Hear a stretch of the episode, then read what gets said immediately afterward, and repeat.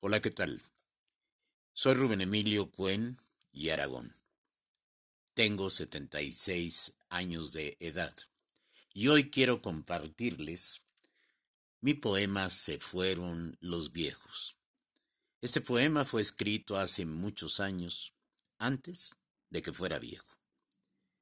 Espero contribuir a que valoren a las personas mayores que viven con ustedes o que están en algún asilo, o bien que en algún momento formaron parte de su historia. Se fueron los viejos, con sus barbas blancas y sus ojos buenos. Se llevaron sus vidas y sus largos silencios.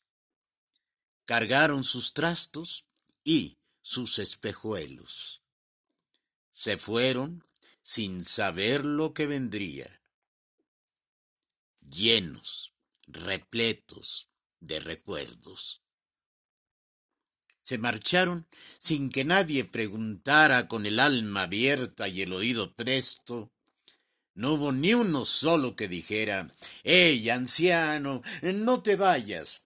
sin antes compartir el pan de tu experiencia. No te lleves tus tesoros a la tumba. Déjanos al menos un secreto, dos recetas, eh, tres anécdotas, una probadita de tus tiempos. Pero no, nadie lo dijo. Lo que huele a viejo, huele a muerto. No hubo preguntas ni petición de consejos. Lo pasado, pasado, reza el verso.